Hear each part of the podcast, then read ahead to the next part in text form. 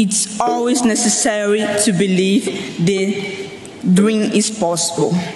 May our utopia be a future on earth. Thank you.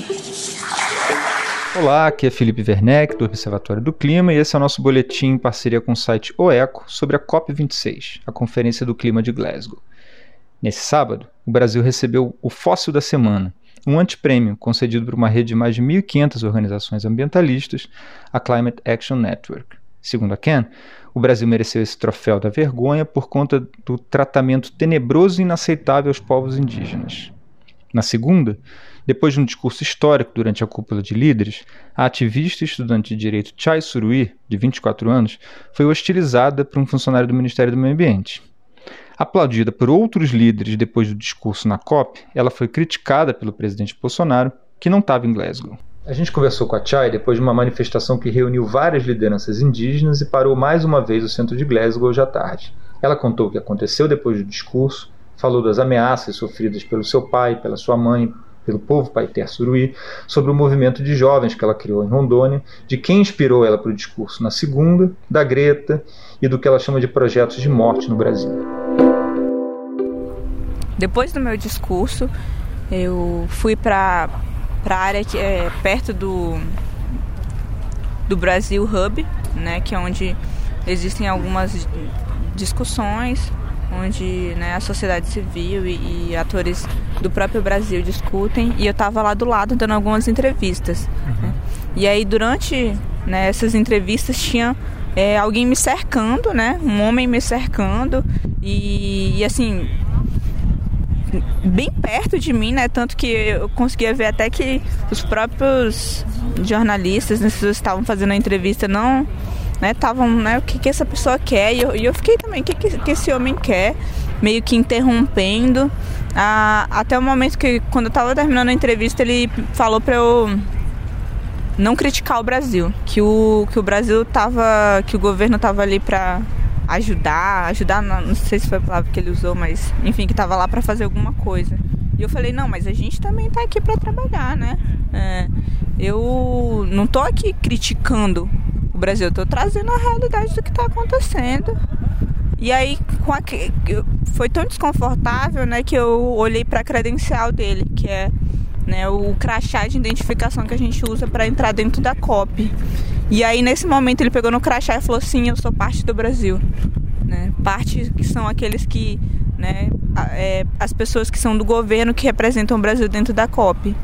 E aí que eu entendi mais ainda, né, o sentido daquilo que ele estava falando, né, de eu não criticar o Brasil, de eu não falar mal do Brasil. E aquilo, né, e, e ele todo momento me cercando e tudo mais, aí queria tirar uma foto minha Aí todo mundo olhou desconfiado, aí ele já, né, uh, meio que se afastou e, e, não tirou. Só que eu não sabia que quem, quem era essa pessoa. Agora a gente já sabe que é, que é uma pessoa que representa o Ministério do Meio Ambiente. E assim, foi muito desconfortável, porque em nenhum momento do meu discurso eu critiquei o Brasil, né?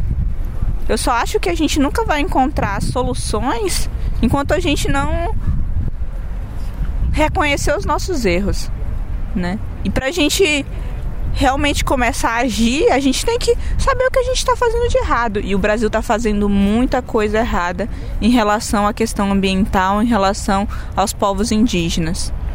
E essa foi a primeira intimidação que eu tive. Depois do discurso, eu já comecei a receber várias mensagens né, nas minhas redes sociais, uh, mensagens de ódio, mensagens racistas.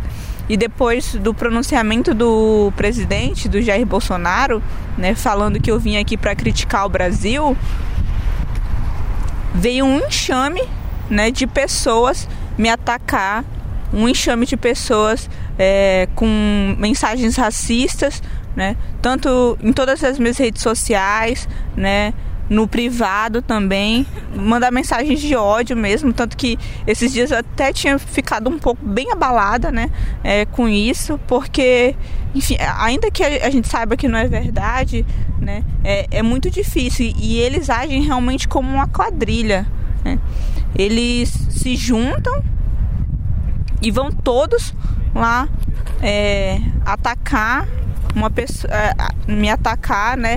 E produzir fake news mesmo, né, sobre a minha pessoa,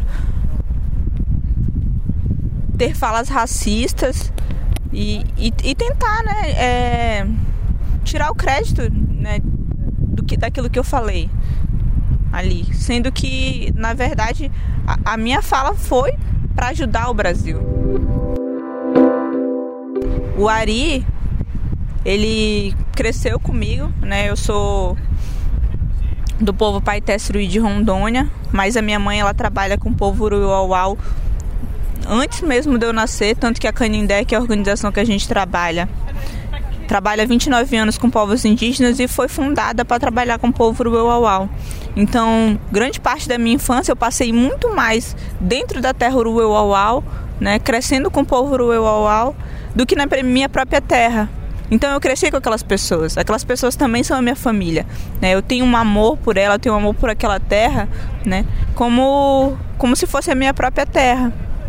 E o Ari foi uma dessas pessoas que cresceu comigo, que era professor, né? Que era pai e que era um defensor do seu território, né?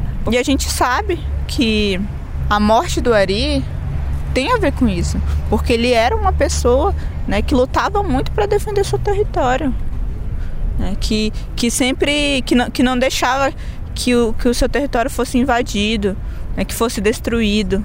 E o, eu acho que fica muito mais claro né, a postura também do governo com a questão indígena é que até hoje caso do Ari não foi resolvido. Né? Até hoje a gente não sabe nem por parte do governo, nem por parte né, dos órgãos do poder público ou da própria polícia né, o que, que aconteceu com o Ari. Na verdade, né, a questão do Ari e tudo isso, né, toda essa perseguição que a gente sofre, é uma coisa que os povos indígenas eles sofrem diariamente. Né? A gente está lutando ali mesmo com as nossas vidas.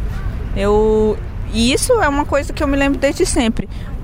Quando eu tinha por volta de 14 anos, a gente teve que ser acompanhado pela Força Nacional porque os meus pais eles estavam sendo ameaçados. A gente passou é, cerca de um ano com eles, nos acompanhando com né, todos armados, indo buscar a gente na escola, porque eles ligavam ameaçando, falavam, falando que sabiam, né, onde a gente estudava, onde né, a gente sabe onde seus filhos estudam, a gente sabe onde você mora. As ameaças nunca pararam, na verdade. A minha mãe já levou tiro voltando da, da aldeia, né, com, com enfim, denunciando invasão. É, na própria aldeia, os indígenas, na, antes de entrar na aldeia, tem, uma, tem a placa da FUNAI, né? Se você vai lá, a placa tá toda baleada, porque eles ficam dando tiro em direção à aldeia. E agora no, no governo Bolsonaro isso, isso piorou, porque a verdade é que eles estão sendo incentivados agora a entrar dentro da terra indígena e invadir a terra indígena. Minha mãe adora contar essa história, ela sempre conta essa história, né? Que exato, acho que a gente estava na linha 12, né? Que não é a minha aldeia, mas é uma das aldeias lá da terra indígena 7 de setembro, que é o meu território. E tava todo o povo lá e tinha um tronquinho, assim, né? Cortado e eu era muito novinha. Eu. Acho não, não me lembro bem, acho que eu tinha, sei lá, uns 6, 7 anos. Eu era bem pequenininha mesmo. E aí meu pai e meu avô me colocaram em cima desse tronco. E disseram, né, que eu seria Labiuai. Labiuai significa líder, né, na, na língua tupimondé, que é a língua do meu povo. E a minha mãe falou: ah, então você está prevendo?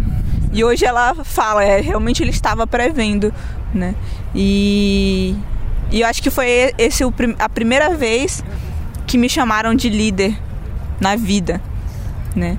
E para mim isso é uma palavra muito forte, né? Você ser chamado de de líder é uma coisa muito forte porque você está representando outras pessoas. Você imagina o peso de representar o seu povo. Você e, e eu acho que é por isso que o meu discurso foi, foi importante também só que também me, me trouxe muita responsabilidade que eu estava ali representando não só o meu povo, mas né, todos os povos indígenas do Brasil. Eu acho que eu consegui pelo menos levar né, uma mensagem de que nós, no, no Brasil, a gente pode estar passando por ataques, mas também tem gente que, que quer defender a floresta. né, que quer defender a Amazônia e que está lutando pela vida mesmo, que está lutando por, por esse planeta, né? E essas pessoas elas estão na linha de frente, estão na base mesmo, lutando com as suas vidas, né, pela vida de todo mundo. Essa é a verdade, porque às vezes as pessoas acham que a gente está lutando só pela gente, né? Porque a gente, é, só que a gente precisa entender a importância dos povos indígenas, né? Para que a gente alcance o equilíbrio climático mesmo, né? Já que a gente está falando de, de mudanças climáticas. Hoje quem segura a Amazônia são os territórios indígenas. Né? Se você pega um mapa e vê onde tem floresta em pé, é onde há a presença dos povos indígenas. Então, a gente que está segurando esse planeta, né? É, é, é a gente que está segurando a queda do céu, a gente que está adiando esse fim do mundo. Então, a ideia foi trazer outras representatividades para o meu discurso também, daqueles que não, não puderam estar ali, né? Dos, da, dos outros povos, das outras culturas que não puderam estar ali comigo. E, e aí eu falei, né? Eu acho que o Ailton está muito certo quando é, fala nessa questão de adiar o fim do mundo porque na verdade né, o que ele conta é que nós povos indígenas já passamos por inúmeros fins do mundo, né?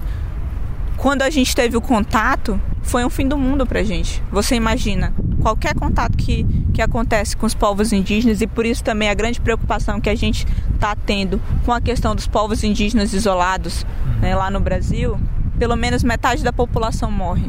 Isso é um fim do mundo. Quando foi o, a invasão do Brasil, porque não é descobrimento, foi um fim do mundo.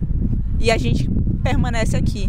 A gente continua aqui. A gente cons conseguiu adiar todos esses fim do mundo. E é por isso que, independente do que né, falem e dos governos que venham, dos presidentes que critiquem, uma coisa eu sei, que eles vão passar. E como a gente ficou, a gente vai permanecer resistindo. E não só a gente só tem ideias, a gente tem real as soluções para adiar esse fim do mundo, né? Porque a gente as pessoas aqui na, na COP, né, ficam buscando soluções inovadoras, né, soluções sustentáveis, só que na verdade elas já existem e elas estão dentro dos territórios indígenas. Eu concordo com a Greta de que realmente parece um grande mercado aqui, né, dos grandes países do norte global querendo apenas fazer negócios, porque essa é uma das COPs que com, com a menor porcentagem de participação da sociedade civil mesmo. E também dos países mais pobres, né, que, que estão sendo excluídos dessa discussão. Tanto que o que, que, tá, o que, que aconteceu também? Os países mais pobres eles não conseguiram vir para a COP. Né? Para a gente estar tá aqui foi toda uma questão, porque o Brasil saiu há pouco da lista vermelha. Né?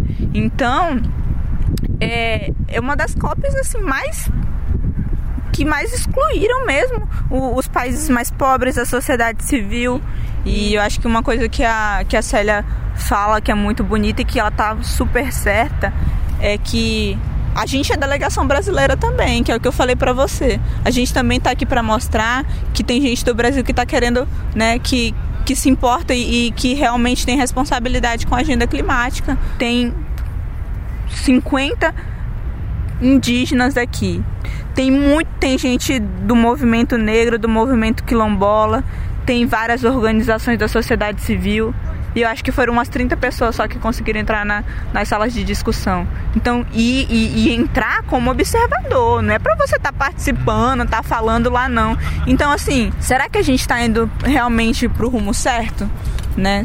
Porque é, eu acredito que a gente não vai sair dessa se a gente não, é, a gente não tem solução para contornar essa crise se não passar pela sabedoria dos povos tradicionais. Né? E eles estão sendo excluídos dessa discussão. E eu acho que a gente tem que ter muito cuidado com as decisões que estão acontecendo também, porque é, parece que tem muita decisão boa, mas a gente tem que analisar muito bem, ser bem crítico. Né? Como, por exemplo, a gente tem os acordos de florestas que, que prometem acabar com o desmatamento até 2030 desmatamento ilegal. Primeiro ponto. Né? Desmata, aquilo que é ilegal pode virar a ser legal. Né? Qual que é a realidade do Brasil? Marco temporal PL 490.